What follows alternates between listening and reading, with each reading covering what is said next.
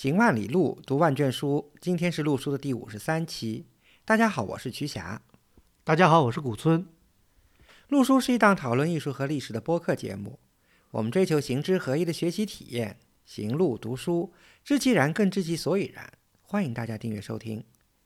我们诚邀您参加陆书的会员计划。您的加入能让我们行得更远，读得更多。有关会员计划的详情，请访问陆书八八点 com 斜杠 member。陆书之友微店是购买会员计划和会员通讯的主要渠道。您的批评和反馈可以通过陆书的微信公众号联系我们，也可以发邮件至陆书八八八八 at outlook 点 com。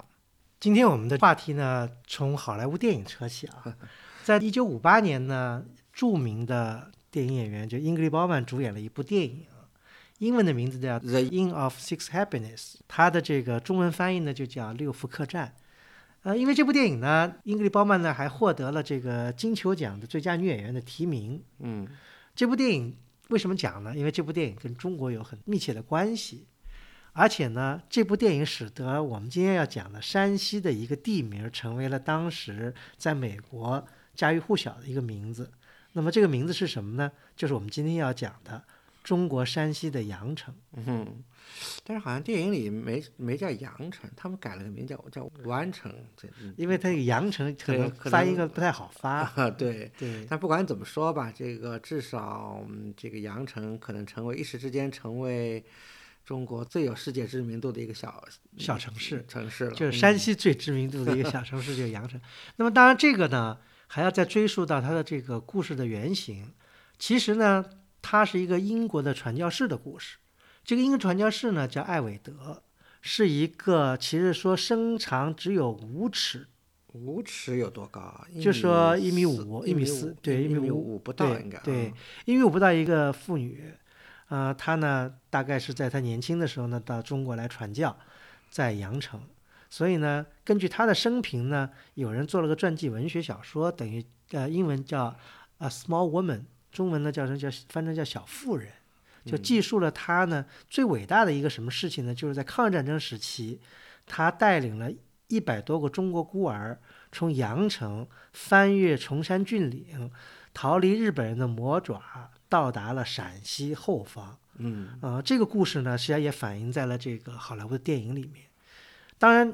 这个艾伟德这个人呢，他有很多的故事吧，这是他最壮举的一件事。而且这个人是很少的，当时在中国的传教士，后来加入了中国籍。他很早就加入中国籍了。他在抗战前就加入中国籍。据说在抗战时期呢，大部分的传教士跟宣教团呢，他们都持一种对战争的中立态度。但是呢，这个艾伟德呢，基于对中国人民的热爱。呃，曾经这个公开的、大声的这个谴责日本人在中国的屠杀跟暴虐的行为，所以还被日本军队所通缉。正因为这个呢，所以呢，他也不能后来在阳城领着他的孤儿院待下去。那么呢，他后来就带着孤儿呢，历尽千难万险，跑到了这个大后方。在当时呢，是一件非常轰动的事件。嗯，是啊，而且这个艾伟德的扮演者英格瑞·鲍曼，一九五零年代正是鲍曼。应该说是演技最纯熟的时候啊，嗯，对，而且，嗯，推荐大家去看看这份电影，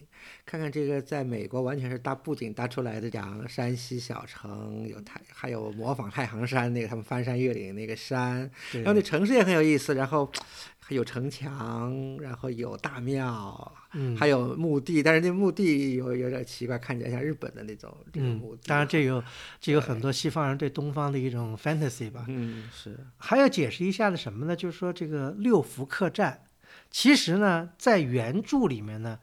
这个艾伟德传教士呢，他开了一个叫八福客栈。嗯，呃，巴福客栈，它客栈是给什么人呢？实际上，它也有一定的传教的目的，它是给那些当时的赶脚的这些下层人民，就开的大车店，实际上是免费住吗？呃，不是，不一定是免费，但是他就说，因为这些人嘛，他们传教嘛，都从这个社会底层人士开始，就来救助他们啊，通过他们来传播这个福音。那八福是什么呢？八福是代表爱德公忍。忠贞美信，这八个等于是就像温良恭俭让这样的这个美德啊吧，类似吧？嗯对对，嗯或者或者礼义廉耻什么这样的。因为中国人都是讲五福的，五福临门，对吧？嗯他做出这个八福来。嗯对，后来在电影里面缩减成六福。对，因为他把这些词儿向外国人，就是西方的这个观众解释比较困难嘛。但他也提到，他说，哎。嗯，因为它里头描写他是和一个老的一个传教士，对吧？两人一起开这个八福客栈、六福客栈，然后他说：“哎，他中国人都讲五福，为什么我们叫 six happiness 呢？”然后那那老太太解释说，还有一个福是你的这个心，只要你的心满足了，这也是一种 happiness。嗯，当然了，我们做这个节目，并不是说我们来主要来宣扬或者来谈论这个传教士的一生啊。我们呢，从这个做一个引子，来引出什么？引出我们今天的话题，就是山西阳城。嗯，阳城。阳城呢，在今天来说，可能是一个非常名不见经传的一个山西的一个县城或者一个小县，嗯，对吧？呃，但是呢，它的历史呢，也像山西的很多其他的一些地方一样，都有很源远流长的历史。嗯，阳城最有名的是什么呢？就是说，在历史上，相传阳城是商汤在这里曾经祈雨的地方。嗯这个呢，成为阳城的一个重要的历史遗迹。大家知道，山西呢，古来就一直缺水、缺雨，所以呢，求雨呢，变成当地的一个非常重要的一个活动。那么大家据传，汤商汤就在这里求雨的，那么所以阳城呢，就变成了一个，呃，等于这个地区求雨的一个中心。以它为中心的，散落着很多的汤帝庙。嗯或者叫什么汤王庙。去过晋东南这个地区的朋友都知道，这个地区的汤王庙几乎是每个村都有，星罗密布。那么讲到阳城的历史，刚才讲到这个商汤，对吧？历史上呢有些记载，就说为什么叫阳城？其实它最早的名字呢叫霍泽，据说呢是有一条河经过阳城，这条河呢叫霍泽河。还有呢，比方说有些古籍上记载啊，说这个舜鱼于霍泽，就舜在霍泽打鱼。对，还有说这个《穆天子传》里面记载说，这个穆天子就周穆王呢，修于霍泽，以观桑者，乃隐于桑林，就是也有也有讲这个桑林的意思，就是桑林也跟这个后来商汤，商汤也起语于桑林。这个桑林是什么地方呢？当然，这个没有什么考古的证据啊。但是历史上呢，后来的这个文人雅士呢，就认定就是阳城，尤其阳城南部的这个西城山，嗯，就是是桑桑林的所在地。就是商汤祈雨的这个地方。嗯而且呢，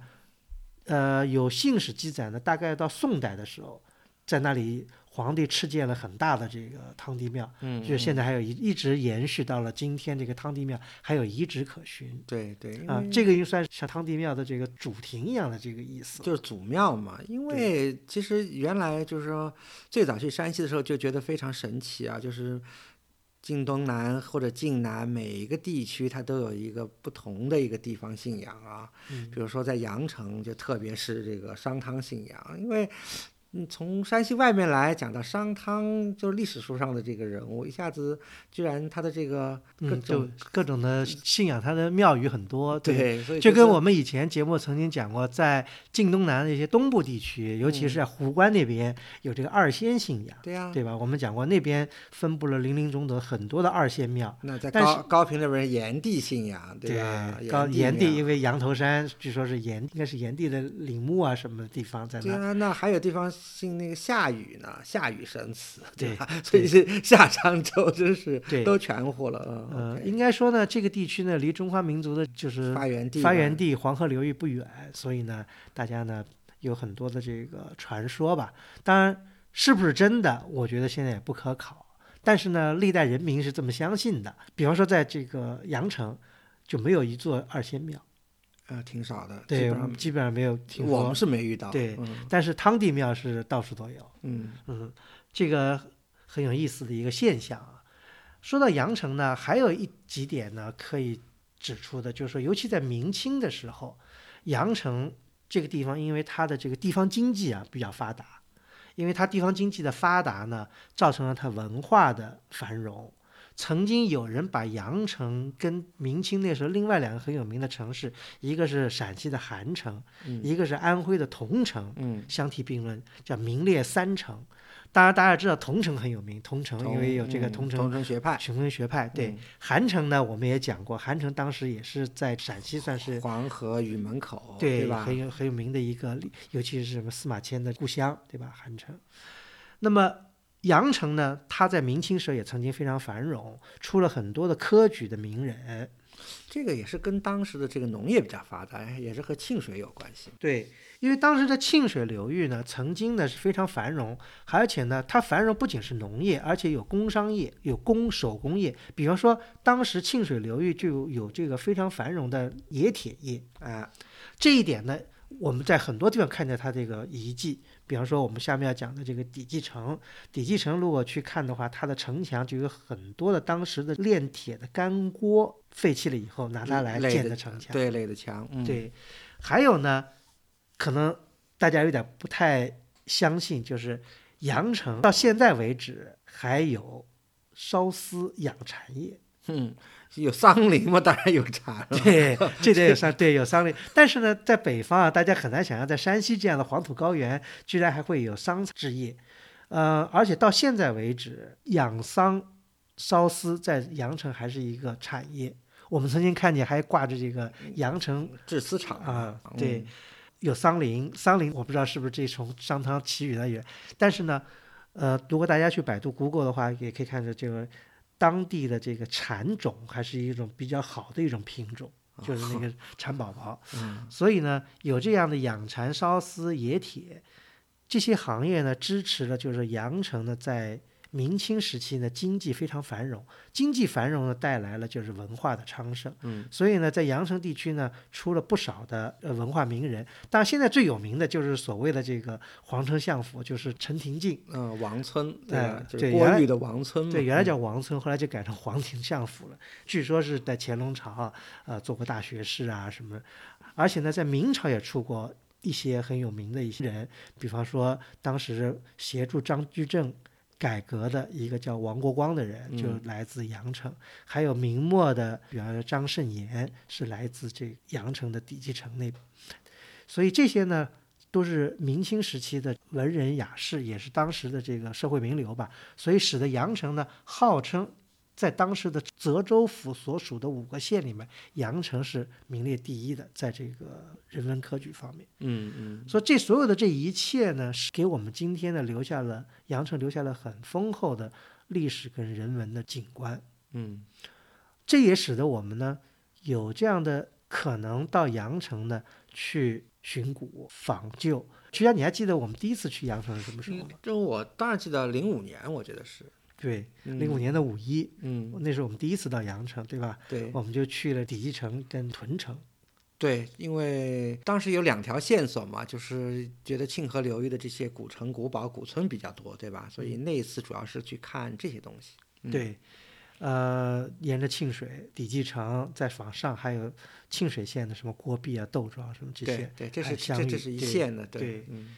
呃，从零五年开始，我们有时候连续几年或者每隔一年都会到阳城，我们起码去阳城去了不下五六次。应该应该有的，因为怎么说，阳城反正每次也就会花个一天两天的啊，就这么找一个专题会看一下，嗯，对，对，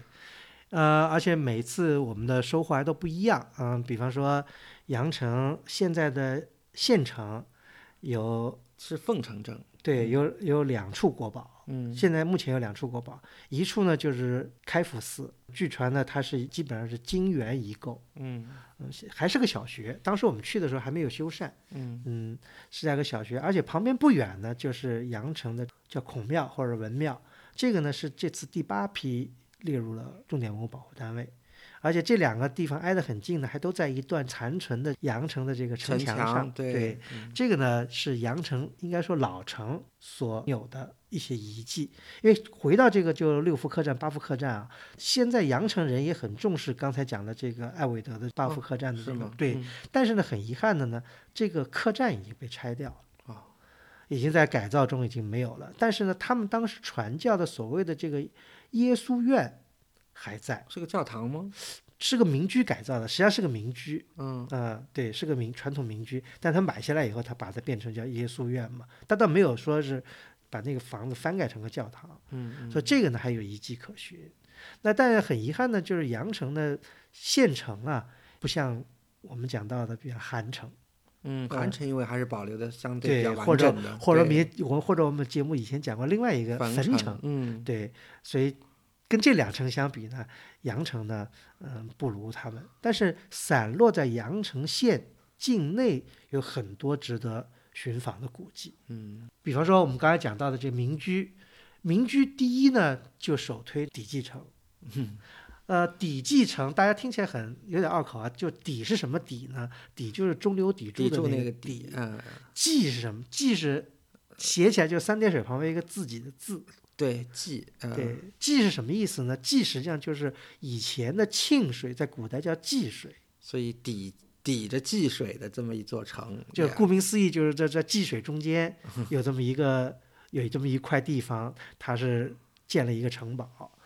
呃，非常有意思。它这个城堡呢，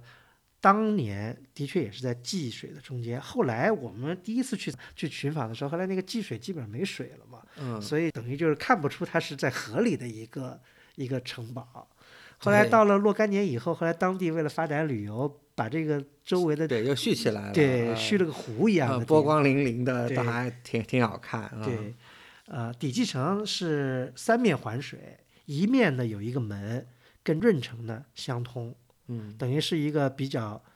呃形势险要的地方。它基本上是一个什么？是一个聚族而居，就是张姓啊，姓张的人都住在这个城里。这城里呢，呃，也说据说划分了像这个微型的古代的这个坊巷制度，就是城内有十个街坊啊，还有这些牌楼啊，有些这样的一些东西。最主要呢，就是值得一提的呢，就是说。在城里面有个文昌阁，里面呢还有一块石刻，石刻呢是刻于崇祯十一年的一个底记城的一个平面图，当时叫《山城一览图》。说这个呢是在中国的这个城市规划史上算还是比较重要的，比较少见的啊。对嗯有这么一个明代的一个等于小城市的一个平面规划。嗯啊，这是一个使得底基城成为一个非常重要的一个研究中国明清时期城镇的一个实例吧。嗯，尤尤其是明清之交，我觉得是因为这些城市，包括这个沁水沿岸，后来，呃，比如像这个郭壁呀、襄域啊，像这些城市，其实很大一个它有一个防御功能。嗯，看它这个城墙那么高啊，其实和明末的那个呃起义军也是有一些关系的。对，明末呢社会不太稳定，就当其就按但当事人讲，就是流寇很多。嗯，当然不仅是李自成了，还有很多各种各样的别的打着旗号的这种呃流寇，那么骚扰，因为当地很富嘛。对对，当地很富，那么来骚扰他们，所以这些地方的呃豪强士绅呢，就是为了自卫呢，就把自己的所聚族而居的这个村庄呢，把它给围起来，就变成一个一个一个一个个军事堡垒了，对。其实这个呢，在山西其他地方也有，比方我们所说的什么什么王家大院、乔家大院，其实也有点啊类似这样的这个情况。但是这边是应该是年代最早的，明末嘛。对嗯主要还是因为这个政治经济的原因造成的。那么这些城堡呢，保留的有好有不好。当然，我觉得近年的开发最有名的就是皇城相府，嗯，呃，这是开发的最成功。很多人不知道晋东南有任何别的古迹，但是皇城相府好多人都知道。其实皇城相府在我在我个人第一次去山西零四年之前就已经开发了。嗯，那个时候我记得我们在那个看山西那本书上，我就第一次翻到了这个皇城相府，但是我当时有点儿觉得是，哎，觉得有点不屑一顾，什么皇城相府，对又又尝试想想，这就是这个很荒谬的事情。所以说我，所以所以我们去山西那么多次，我们从来没去过那儿。但是呢，它呢，的确，皇城相府附近那个郭峪呢，的确是被列为了全国重点文物保护单位。其实皇城相府应该说是附属在郭峪村上的一一个一个子项目。嗯，应而该这么理解且但是而且随着最近几年的这些旅游热，好像这个这个项目好像还是越开发越成功了。嗯因为原来我们去那个山西，尤其晋东南往这个阳城方向那条高速，从来都是它畅通无阻的。现在如果你逢到长假去的话，还有堵车现象，都是去去那儿的，说明这个很说明成功啊。对。但是呢，其实呢，我个人认为呢，呃，不，我不知道现在底基层怎么样，但当时我觉得底基层很好，很好，很淳朴，而且呢，也没有人把着收门票，对吧？里面呢，基本上还都是原住民，就没有什么太多的，而且没有什么太多的人为的修缮吧。对我当时印象很深的，因为当时我们也是在城里乱逛嘛，然后看见有好一点的门楼就往里面跑，对吧？完整的，哎，有一个我觉得还有印象，那个古松老师你记得吗？就是有一个好像是一个。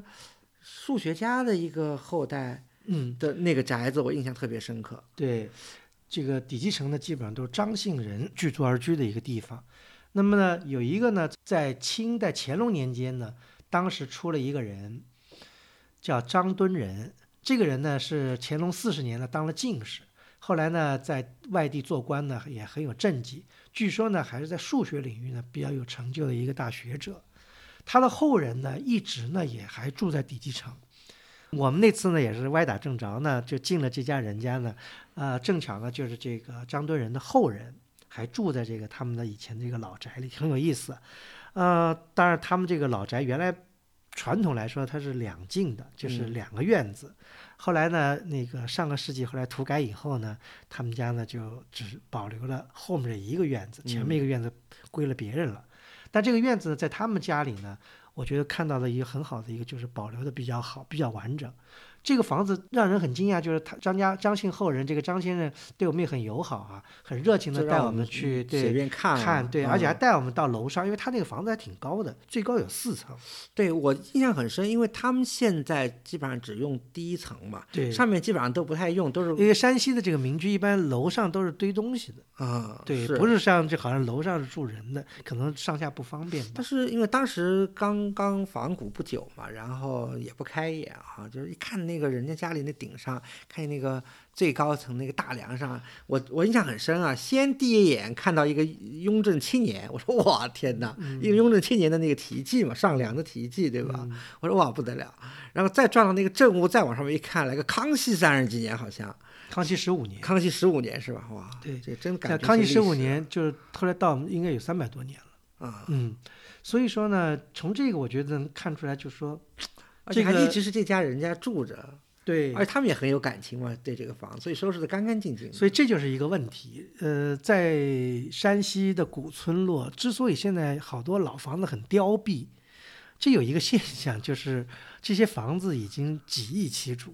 比如你还记得我们在庆水有一个地方访问，不是说那个人说这个原来这个我住的房子就是因为是分的果实，就说是原来是一个富农家的房子，对，所以后来因为土改了以后，富农家把房子给给让让出来了，就我来住了，啊，富农就住到另外一个破一点的房子里去，就这样呢，因为几易其主，而且有时候呢，一个房子大地主的房子分给了好多人家住，那这些人家自然在里面就变成慢慢变成了大杂院，所以这些。民居呢就没有得到一个很好的一个保护，这个现象非常普遍。所以像张姓后人这样能够自己一家还能占据这么一个老住宅一直住下来的是不多的，所以才能够保。所以揭露了一个现实，就是说，如果真的要使得这些古迹保存的好，首先要解决就是一个，我觉得是一个产权问题。在尤其民居，我们从山西零四年开始到现在十几年，对吧？能明显的看到那些古村，就是不断的在，在在在变变化，老的房子被拆掉了，或者被废弃了，完了新的房子盖起来了，古村的面貌就在一点点的发生变化。嗯，我觉得古村落在山西就是。大家知道山西有很多的所谓的这个古木构，木构什么早期木构，这些木构都是庇佑于这些古村落。如果没有这些古村落，这些木构也不可能完整的保存到今天。嗯，所以说，即便现在作为国保单位，你能够被国家保护下来，但是它所依托这个环境，这个村落，对吧？嗯，整个大的环境消失了，那就孤零零的一个。对，而且你不可，而且不可能想象说，在山西沁河流域。每一个古村落如果都要开发成像皇城相府那样的，我觉得也很难，因为大家看一个皇城相府就够了，会去看十个皇城相府吗？这其实是大同小异的。嗯，那比方说这个我们刚才讲到王国汪的那个故居，就是阳城的上庄村，也是一个很不错的一个古村落。对，那么这个古村落也准备要再开发。应该已经开发了，对，已经开发。对，但我就想，当然，当地人想通过开发来筹集资金来保护古村落，这种愿望是好的。但是就是说，从开发的角度，如果每一个古村落都是要通过开发才能够保护的话，这我觉得就又陷入另外一种困境了，对吧？因为说实在的，你说咱们去了山西，比如郭壁也好，窦庄也好，或者什么湘玉也好，郭峪也好，这些其实他们都有非常类似的地方。就是说，一般旅游的人不可能说我十个古村每一个都去看，也不现实。但这些村落如果都要像皇城相府那样去看齐的话，我觉得也不现实。那么怎么样？我觉得最好的方法，我觉得就像张敦仁的后人一样，他们自己居住在老宅子里，他们对老宅子有感情，他们可以非常自发的、出自内心的来保护自己的这个主屋，这才是一种最好的一种保护。但这个前提就是要解决老屋的这种情况产权问题。对，当然这就是一个很大的话题了，我们就。点到为止，呃，我们这说了半天呢，强调的就是说，在阳城和沁，因为沁水流过阳城，但沁水也还流过这个前面的沁水县，对吧？嗯。呃，这一个流域有很多的这个现在叫古堡，现在当地呢也在宣扬叫什么太行古堡。这个太行古堡怎么样？要跟世界接轨，要跟这个欧洲的古堡对话，什么这？当然，当地政府我觉得是一种非常好的一种初衷跟愿望，希望通过这些呢来引得大家对这些古堡的重视，来得到保护。但是呢，我觉得呢，真正的要落到实处的保护，并不是说只保护一处两处。如果只有鲜花没有绿叶的话，整个沁水流域的古村落估计最后还是会归于沉寂。这是一个摆在当政者面前一个很重要的一个问题。嗯嗯，哎呀，所以前几天还在跟这个古村老师有些感慨啊，就是怎么说呢？我觉得，因为我们现在谈阳城，谈谈这个底基城，其实我们也有若干年没有再去重访了。现在是什么样？其实我们也不是很清楚。而且我都不敢去重访，对，我有点不太敢，真的是不太敢。因为在阳城，我我们有过我们的发现，比方说大家熟悉以前的这个节目都知道，我们曾经在节目里讲过，我们自己在阳城仿古时就曾经发现了一座金代的木构，嗯，啊，这应该说是真是我们自己发现，而且当时我们后来通过当地啊文外号者知会了当地的政府，很欣慰的就是这座。王曲大庙后来还得到了政府相关部门的重视跟保护。嗯，虽然在最近公布的这个第八批全国重点文物保护单位当中，阳城只入选了两两处。嗯，因为种种原因吧，这次其实晋东南山西入选的数量远远低于了我们的预期。当然，国家可能有他们自己的考量，但我觉得以山西的任何一处申报国家重点文物保护单位的木构来说，它都有资格。进入全国重点文物保护单位，嗯，而且我现在就担心的就是那些没有暂时、没有进入重点文物，是不是能够等到阳光普照的那一天，就能坚持到国家拨款修缮的？因为我们当时在这都有时候都有起码有六七年以前了，嗯，有的当时的这个破败的情况，当然会员们可以在我们的会员通讯里看到那种破败的情况，我真的很担心他们能不能还能坚持十年、二十年这样一个情况。而且这种破败也是因为什么呢？也是因为当时的一种制度的变化造成的。好多当地的这个村民跟我说，这些庙的破败都是基于当时土地下户以后，土地下户什么意思？就是包产到户以后，农村的这种集体经济解体了以后，因为这些庙都是公产啊，对，一直都是公产，对对，历史上这些庙也是村里的公产。都是靠村里的这个头头脑脑的人物来聚集大家的钱财、信众的香火钱，来把这些庙进行修缮，一直延续下来。但一旦大家包产到户，大家都自己干自己的，村里的这个集体的这个领导力衰减了以后，这些属于公产的。这些传统的寺庙就急剧的衰落。我们看到这寺庙也变成变成什么仓库的，有变成这个养鸡场的，变成养猪场的。嗯，你还记得吗？那个王曲大庙，我们去的时候，他那个地方就借给人家堆什么呢？堆棺材。对，嗯，就堆棺材的木料。对，哦，都变成这样的一个情况。所以这个我觉得是当地急需要解决的一个问题，就是这些这些星罗棋布的古建筑，如果都要靠国家的这个拨款，我觉得是真的是这个杯水车薪，难以为继的。而且还有这个偷盗的问题，对吧？这个我们下面还会讲，因为阳城还有一点是在这个山西比较有名的，就是阳城是非常有名的出琉璃的地方。对，嗯，这个非常有意思。熟悉阳城琉璃，大家会知道，在美国的博物馆里都经常有阳城来的琉璃。嗯，应该其实我觉得有点毫不夸张而言，阳城的琉璃可能是山西烧的最好的。嗯，起码我们可以指出两两个地方，美国普林斯顿大学的艺术博物馆里面就藏有从阳城来的琉璃，嗯是弘治十三年制造的一尊，就说观音是谁谁谁造的都有明确的这个纪念，而且在费城艺术博物馆也有一尊来自山西的同一代时期的一个琉璃饰品。对，而且这两尊这个特别的神奇的就是在琉璃的背后还都有笔记嘛，就告诉我们是哪一年，对啊，应该都是明谁出明代中晚期，嗯谁出谁出的钱，哪个庙，还有烧制的匠人，对就是大名鼎鼎的乔氏琉璃。对，乔氏琉璃，这个乔氏琉璃很有意思啊。这乔氏琉璃啊，延续从明代一直延续，甚至更早吧，因为现在有据可查的明代比较记录比较多，从明代一直延续到今天。呃，对的，其实这个技艺一直是传承下来的。对，包括现在还有人在烧。哦，是吗？嗯，哦，但是现在已经不是姓乔的人烧了，好像。那有可能。嗯，对，因为据我我看到有篇文章说，这个乔氏琉璃的这个乔家呀，还是宋代的时候从从陕西好像西安附近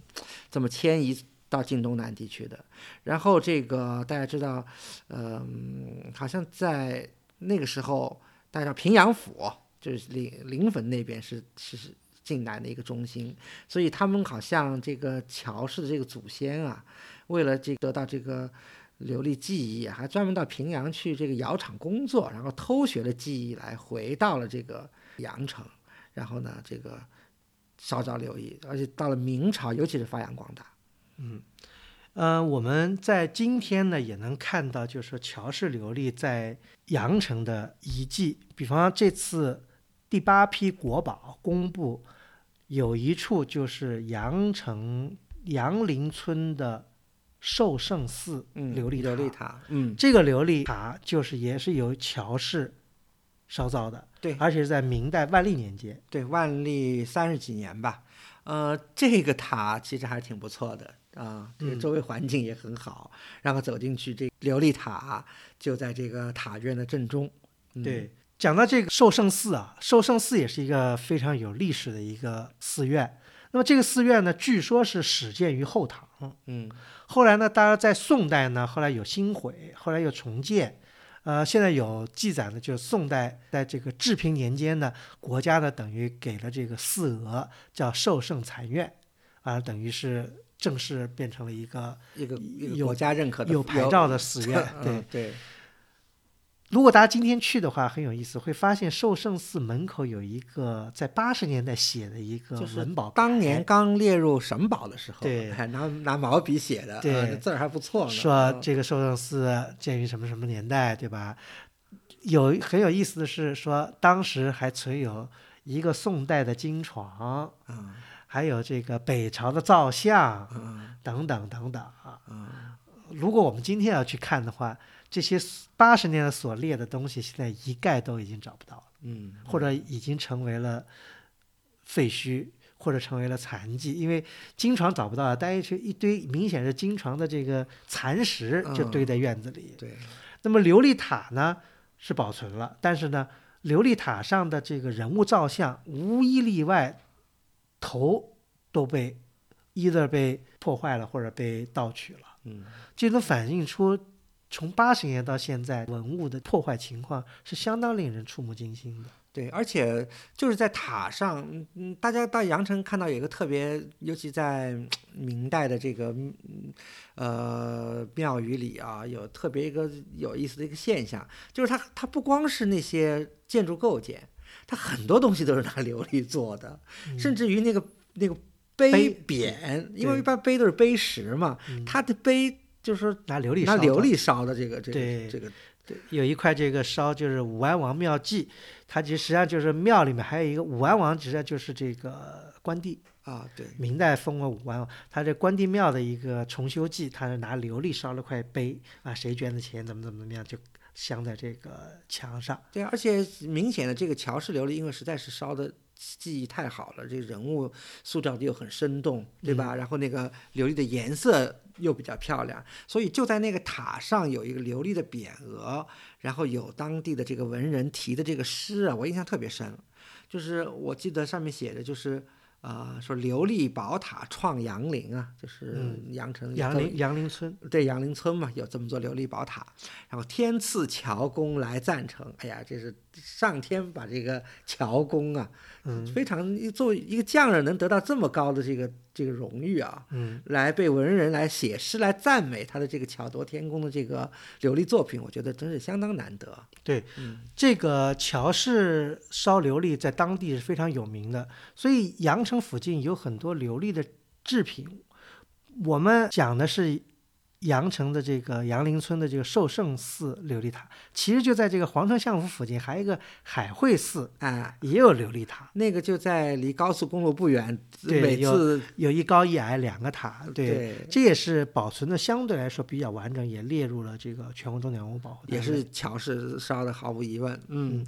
所以呢，在阳城地区呢，琉璃呢是一个非常重要的一个看点。其实说到这个阳城琉璃啊，嗯，就这个乔氏琉璃，还有一处应该也是，应该也是有记载的这个乔氏琉璃的这些作品，嗯，就是那个著名的润城东岳庙嘛。对，润城东岳庙呢，实际上就是在我们讲的底基城的外面，嗯，就是跟底基城就是也没隔多远，就是一边叫底基城，一边就是润城镇。嗯，它镇上呢有一个东岳庙。那东岳庙因为后来变成一个幼儿园啊，什么什么，就破坏的比较多，像大门啊什么都已经没有了。但但现在保存的就是后面那部分，县亭、正殿，还有一个还有一个就是那个后面的一个就是像这个呃寝殿一样的一个一个楼，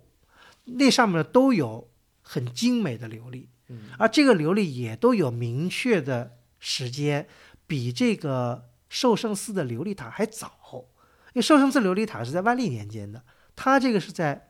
隆庆，就比万历还要早，那么也是乔氏这个有名有姓的，嗯，呃，居然还是有人还是就是主持两代，呃，因为这个是有衔接的，因为那个寿寿圣寺那个琉璃是这个乔永峰嘛，哎，名字都有，然后那个润城东岳庙乔永峰也参与了，是三十多是他小时候跟他父亲叫乔师傅两人一起烧的这个润城东岳庙的琉璃。嗯，所以这个，我记得去看润城东岳庙，当时觉得，哎呀，建筑没什么特色，但是那个琉璃确实是令人眼花缭乱，像都顶着这个花花绿绿的大帽子啊，然后这个拿一个长焦镜头，还能把这个正脊上的这个字儿给它这个拍得很清楚。我记得一个是子孙神祠，另外一个东岳天启仁皇帝，对吧？嗯，呃，这些琉璃呢，的确是非常的精美，嗯。但是这里面呢也有一个问题，就是后来东岳庙呢，润城东岳庙呢，经过了这个修缮，修缮也列入国宝了嘛？对，修缮以后呢，因为修缮以后，我们没我们就没有再去看过。但据说呢，有一些不妥当的地方，就是不该换的呢，换掉了。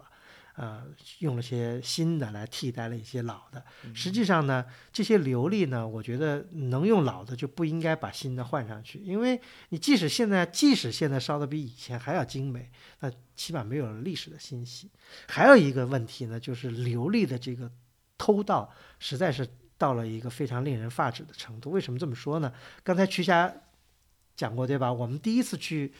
阳城看的就是屯城东岳庙。嗯，对吧？屯城东岳庙，嗯，是一个金代的建筑，很有明确的纪年。那么它另外一个很有名的一个看点呢，就是它的那个前殿上的螭吻有一对琉璃，特别特别。它这一对的，一般来说螭吻的琉璃都是对称的，嗯，它这个螭吻琉璃两个是不对称的，就是有点一仰一合的这样的一个感觉，嗯，这个是非常少见的，而且非常独独特的琉璃工艺。嗯，但是很遗憾的呢，就在若干年前，这一对螭吻呢就被盗了。呃，我们知道这个消息以后，我们都这个心里难过了很久，觉得这个实在是太不应该。还有一个，就这屯城东岳庙居然到现在好像还不是国宝。哎，这个这个屯城东岳庙，因为是在村外的大庙嘛，对吧？这个附近也没什么民居，哎呀。当时真是对这对琉璃的印象是特别深刻，而当时的相机的这个这质量还比较差嘛，就是完全没有拍出那个琉璃的这个精美。但是在这个阳光下，这个那么漂亮的这个颜色，那么动感的造型啊，确实留下了非常深的印象。哎，可惜啊，真的是实在是可惜，非常可惜这个琉璃的道具。所以讲到这个呢，我觉得，嗯。我们其实节目以前讲过很多次，曾经引用姚明的那个话，叫“没有买卖就没有没有杀戮杀戮”，对吧？其实没有所谓的收藏，就没有这样的盗掘。对，毋庸置疑的讲，其实我们也看到，在我们的这所谓的古建爱好者里面，就有人在家里收有明显是山西的琉璃。家里啊，办公室啊，都见过。对，这个对，其实你要真的是喜欢这些的人，就应该拒绝来收藏这些东西。我觉得他们留在建筑上是最美的，啊，放在你家里，我觉得就不美了。真的是这样，在我们眼短短的仿古的多少年、十几年里面，对吧？嗯，我们就看到了很多这样的这种道具，因为以前可能大家盗的是什么塑像啊，什么这种东西，这种东西现在已经没有可。可到的了，他就去到这些琉璃这些东西。其实琉璃这些东西，它是很精美，但它毕竟它是一种建筑的一种事物，它并不是说是一种室内的装饰品。其实你近看的话，它还是有一定的这个粗糙的，对吧？嗯，而且这些东西说在我们当年在美国的拍卖会上也看见不少这样的琉璃的东西在美国拍卖会上拍卖。但是说到这个呢，我就是我也看到有篇文章啊，是这个羊城的一个老文物工作者，通过很多这个走访啊、调查，而且还调查了这个乔氏的后人啊，他写了个。文章，我觉得他提他其中提到了一些信息，我觉得还可以跟大家分享一下啊。就他提到，就是这个乔氏的这个琉璃的这个技术啊，其实一直是有传承的，在民国时期也是有传承。他就特别提到了，在民国的就一九一九二零年代三零年代吧，就专门有这个乔氏的琉璃后人有名有姓的，专门做一种叫绿货，就是拿他的这个传统的这个琉璃啊，就是烧制各种各样的装饰品。而且说是专门有这个古董商包销，全部卖到国外去了。嗯，所以我 这个其实给了一提供一些信息啊，就是看到了，或许就在刚才古村老师提到的一些拍卖会啊，甚至已经到了古博物馆收藏级的一些东西，有可能是民国时期这个乔氏后人烧了，也未为可知。嗯 嗯，这有可能。嗯，但是呢，博物馆里比方说有明确纪年的，我就不知道是是烧的呢，还是说是后面为了古董上就往上写啊？对，完了为了提高它的这个价值，把它写成明代某某某某年。因为当时绕着这个嗯几件就是。烧的特别好的这个大象也看了半天，有一个就是有点疑惑的，就是当然这个咱们跟大家分享一下我们的感觉啊，就因为如果他是从弘治年间一直就在正脊上待着的话，有些第一个题材也不太对，对吧？明显是这个菩萨，没有第二个就没有太多风雨的这种这种侵袭侵蚀的这种痕迹啊。嗯嗯，当然这个呢就留给这个专家去判断，但我们只是分享一下这样的信息。呃，总而言之呢，到阳城去仿古呢，看琉璃是一个，的确是一个非常重要的一个看点，也是仿古的一个重点。刚才讲到，在晋东南的所有县市里面，阳城所占有的这个国宝数，并不是最多的。对，但是呢，并不是说大家要去只刷国宝，我觉得这个在山西只刷国宝是非常。片面跟谬误的，甚至现在都到国八了，还是这个对其实很多没有列入国宝，哪怕什么宝都不是，就跟我们发现的这个王曲大庙什么都不是的一个，它就可能是一颗璀璨的明珠，只不过它是明珠暗投了。呃，我们在以往的几次去阳城的这个仿古中，我们有一个非常有意思的特特点，就是可以跟大家分享，就是说在阳城这个地区啊，它有一个比较。特色的一个建筑特点就是说，它在庙庙前面都有一个献殿或者献亭，或者叫古代叫五楼、五亭，都有这样的说法。就是以前在这个主殿都是供奉主要的神的一个像，对吧？嗯但是呢，祭祀活动或者一些酬神活动都要在殿外进行。那有的呢，再给他盖一个房子，嗯盖一个场所可以遮风避雨，那么也叫献殿或者舞亭、县亭都可以。这种形式在很多地方都有，但是阳城这个地方有特别的地方，就是它这个主殿前面这个县亭或者献殿体量特别大，嗯，有时候甚至比这个主殿看起来好像还 还大，还气派，还气嗯派。对，而且这里头我觉得也挺有意思。第一个呢，就是晋东南的这些，尤其古东老提到这阳城的这些这些庙宇吧，它的呃历史年代都很长。嗯，看起来起码是宋金时期就一直就有这个庙，然后不断的改啊修的，对吧？所以很有意思，就是这些县亭呢，一般都是这些庙宇群的建筑群的里头最古老的一个建筑。很多这个正殿还修的比较晚啊，然后这个这个县亭或者五楼比较大。第二个呢，就是刚才古腾老师说，它的体量特别大，嗯。体量特别大，因为类似的这种舞亭、乐亭呀，我们在这个高平呀、泽州呀、沁水啊，其实也都不难见，但是体量像阳城这么大的确实少，而且它，而且前面那些提到那些县亭的很多，基本上平面都是正方形的，对吧？嗯，但是阳城的基本上是长方形的多，，对，它长方形，而且南北向的基本上有的是三间的，有对，它就是山花向前，是一个纵向进深三间的一个，就等于把一个三间的房子把它横过来，对吧？呃，这个是非常特有特点的。比方说，在泽城的汤地庙，在这个刘溪村的关帝庙，在这个南上村的成汤庙，在这个风头村的汤地庙，嗯我们讲这几个都是这样的情况，都是大概有一个进深有三间这样大的一个歇山的一个房子，但这歇山这个房子呢是山花向前的。嗯，基本上还都有金代木构的特点。对，就从平面看，它跟主殿它形成一个丁字形，嗯，哎，是不是古老师您刚才提到的这几个还都不是国宝啊？没有一个是国宝。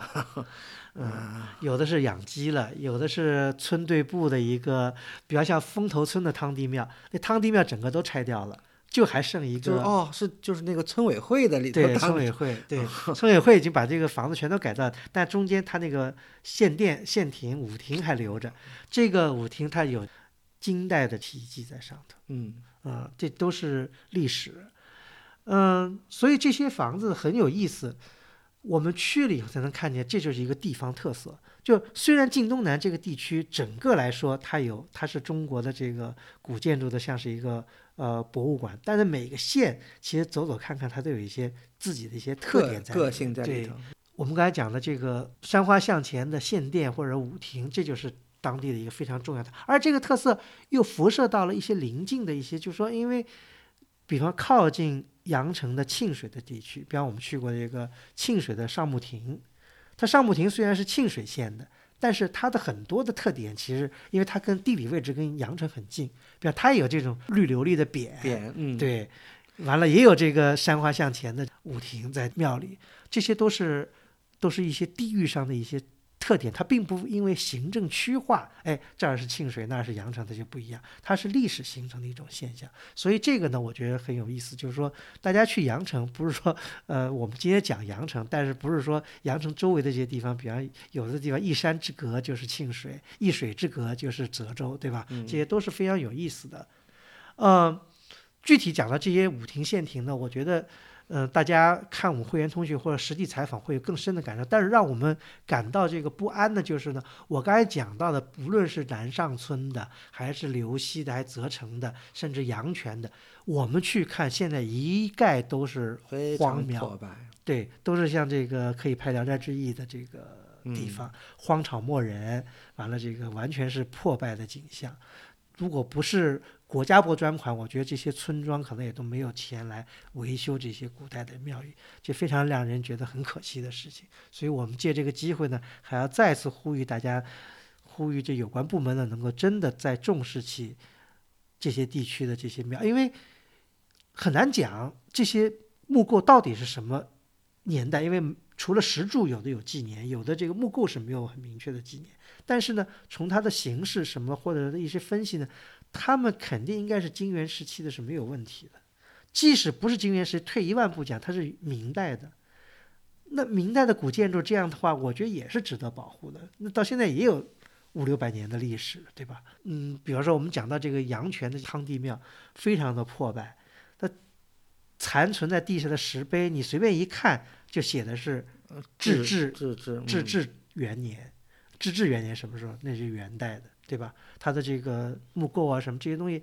嗯，都应该是很有历史，还值得这个保护。讲到这个呢，我觉得我们特别要讲一个地方，也是在阳城，嗯，就是阳城的阳城县的北边有一个等于像风景名胜，有个山叫燕山，或者眼山。它怎么写呢？就是说是山字旁边一个淹没的淹的那一半。它当地呢有一个叫白龙庙。这个白龙庙呢，也是说白了也是祈雨的。大家想嘛，龙嘛，就是肯定因为这个龙有这个五龙五色嘛，白龙嗯，据说呢是在唐代，就是说那儿有龙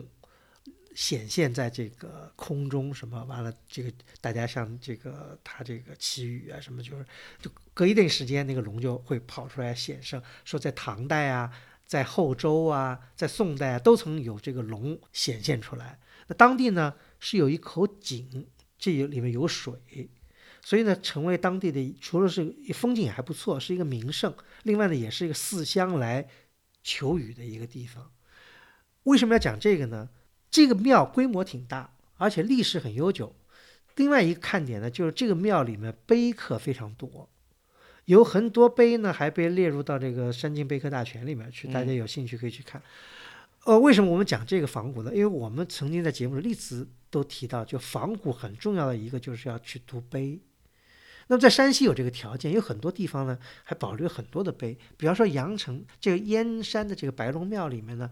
就是有从金到清到民国历代的碑刻。我们当时时间不多，就把这所有的碑都拍出来以后再回来读。最早的一块碑是金代的，金代太和二年，也就是公元一千两百零二年的一块碑。这块碑呢，名字叫福建显圣王灵验碑，讲的就是这个白龙庙这整个的历史，从唐代啊，什么显圣啊，什么什么这些历史，到了宋代，这个碑是金代写的。大家知道金代就是曾经有一个比较好的时期嘛，就是在这个大概就是金世宗到金章宗就是大定大定到就是这样的一个一个时期。大家读碑很有意思啊，因为这点研究很有意思的就是这写碑的这个人呢，自己叫双溪遗老，这个人姓韩，叫韩世倩。韩世倩这个人呢，我做了一下研究呢，韩世倩这个人是当时的一个道士。哦，嗯这个道士呢，跟这个当时我们以前讲过的这个丘处机，他们不是全真七子嘛？嗯，全真七子除了丘处机，还有一个刘楚玄刘楚玄有些关系。就刘楚玄的两个徒弟，还曾经请这个韩氏去写传记啊什么，就他们有一定的这个沟通跟联系。嗯当然，再具体可能要去深入的去读查原始文献了查文献的。嗯嗯但是呢，就这个人呢，肯定就是也是一个人物，因为他呢就写了这么一个碑，就是写了就为这个庙题了。但这个人本身在当地是一个非常有名望的人，而且在金代呢也能看出来，金代的时候晋东南地区呢是非常繁华的。嗯，我们其实现在看到很多遗迹都是在金代那个时期留下来的。我觉得这只那古潼老师当然说的是对的，但是另一方面也说明也是因缘际会吧，就是这儿保留了，因为阳城毕竟是山区嘛，嗯就是也是金代，就他躲过了征右之乱、征右之变。嗯，因为大家知道征右之变，我们以前节目里也谈过啊，就是蒙古大军这样在山西扫荡似的，就是要破坏这个金代的这个有生力量嘛，所以烧杀抢掠就等于是焦土政策。但是呢，这个都是在平原地区，所以在山区，尤其像你看晋东南这边是阳城，那边是临川，嗯所以就在这些蒙古人到不了的地方呢，保留了大量的近代建筑，嗯，特别密集。对，很密集，近代建筑。当然，白龙庙因为它是非常香火旺盛的一个庙，所以它历代屡有新建。在现在留存在白龙庙的碑里面呢，是非常明显的能看出它的一个传承来。比方说，还有两通碑，一个呢是大德年间的一个碑，还有一个呢就是元代元统年间的一个碑。这大德跟元统当然是前后关系啊。这两块碑呢，也主要讲述了在元代当地的打鲁花赤啊什么到这儿来，完了也是来求雨祭祀，很有意思，就讲的就一祭祀。就下雨了，或者怎么样怎么样的一个情况，因为这个是因为灵了才会有碑嘛，灵验了，现在不灵就肯定心不诚，也就不用立碑了。但是我们现在所看到的建筑呢，也不是金代的，也不是元代的，是明代的。为什么这么说呢？它是有明确的这个记载，因为在明代有一块碑是成化十四年的碑，成化十四年的碑就讲到。当时这个地方嫌这个以前的这个祭祀的这个场所太小，是三间的一个殿宇，是木头的柱子，说呢要把它改成了一个五间的殿宇，换成了石头的柱子。而我们今天看见的白龙庙的正殿呢，恰恰就是石头柱子，也是五间。对，所以印证了呢，这个庙宇呢铺座的特点，它斗拱梁架呢也能看出来，基本上是符合明代的特点，而不是元代的建筑。对。嗯，其实就是也证明了一点，就是香火越旺盛啊，钱越多，它越容易修。对，嗯。那么到了清代呢，又修了这个四层楼的一个一个高楼，那个是挺有特点的。虽然是清代的建筑，但那个楼应该说是见过这个在晋东南庙宇里面见过最高的，除了宝塔以外啊，那楼里面它是最高的，有四层。所以白龙庙这个庙的确是个名胜，而且有那么多碑啊。是可以让这个如果有怀古之情的人在那里可以徜徉很久，有一块块碑可以看，而且他们互相之间是有一定的关联性的，嗯，这是很有意思的一个现象。这能看出，就是说从金代，比方一二几几年到我们现在，这是历时八百多年的这个历史，在我们这些碑刻当中，它是有传承的。这点对于喜欢历史或喜欢怀古人的，到那里去看这些碑，再看这些建筑，我觉得这个凭吊的。仿古就是特别的丰满了，嗯，就不像是你看一个完全没有任何历史信息，就是只是一个孤零零的一个建筑，我觉得要要有意思的多。对对，这个就比方讲到了，因为正好前不久咱咱们有一个非常这个热心的会员馆长，呃，有一篇另题作文说为什么喜欢古建筑，对吧？我觉得如果这个问题问我的话，我觉得喜欢古建筑有一个。点就是说，你在古建筑，在那个氛围里面，你读了一些碑，你就沉浸在的真正的沉浸在的历史当中，有了与古人神接的意趣。而且，就是白龙庙，当然是阳城地区比较多多见的一个庙。当然，我们再回到阳城地区最多的庙，就是就是这个汤王庙、汤帝汤帝庙，对吧？嗯，这个它最早呃进入国宝的，就应该下郊汤帝庙吧？对吧？河北镇的下郊汤帝庙，这是一个等于是最早进入国宝的阳城地区的这个汤帝庙。嗯，呃，我们去的时候，其实那时候还刚进入国宝，还没有进行修缮。你记得那个雨布都把这个屋顶都还扇着，因为要漏水嘛。对。完了，一进大门，门匾上就是写着“桑林遗泽”。桑林遗泽。对。但是我觉得在。当然，下家汤帝庙很不错了，尤其那个大的这个五楼或者是县亭，对吧？上面的石刻，上面的石刻非常的精美，而且，嗯，有大安二年、三年的题刻，然后，然后有些那个纹样呢是这个金代刻的，但也有些明代刻的，对。因为特别有意思，但是我觉得当时我觉得特别有另外还有一个让我们感动的是，就是在下焦汤帝庙的这个当时大门口啊，有现代人写的这个一副对联，一副对联，这个也是口号式的吧，我印象特别深。嗯，呃，上联是这个文物在我们手中传承，然后下联是这个历史在我们脚下延伸，对。虽然我觉得不知道是谁谁撰写的，我觉得这个对联就道出了我我们在山西仿古的一个最重要的感受，就是这个，就是文物在我们手中传承，我们需要把先人给我们的那么好的这个珍贵的物质遗产，要真的能够完整完好的传下去，历史。就在我们脚下延伸，因为我们实际上是踏着前人的足迹在往前走。我觉得我们呢也要尊重历史，沿着历史的足迹呢开拓我们的未来。嗯，我觉得以这句对联呢，我觉得作为我们一个节目的结束呢，也是特别好。好的，那感谢大家收听本次节目，我们下期再见。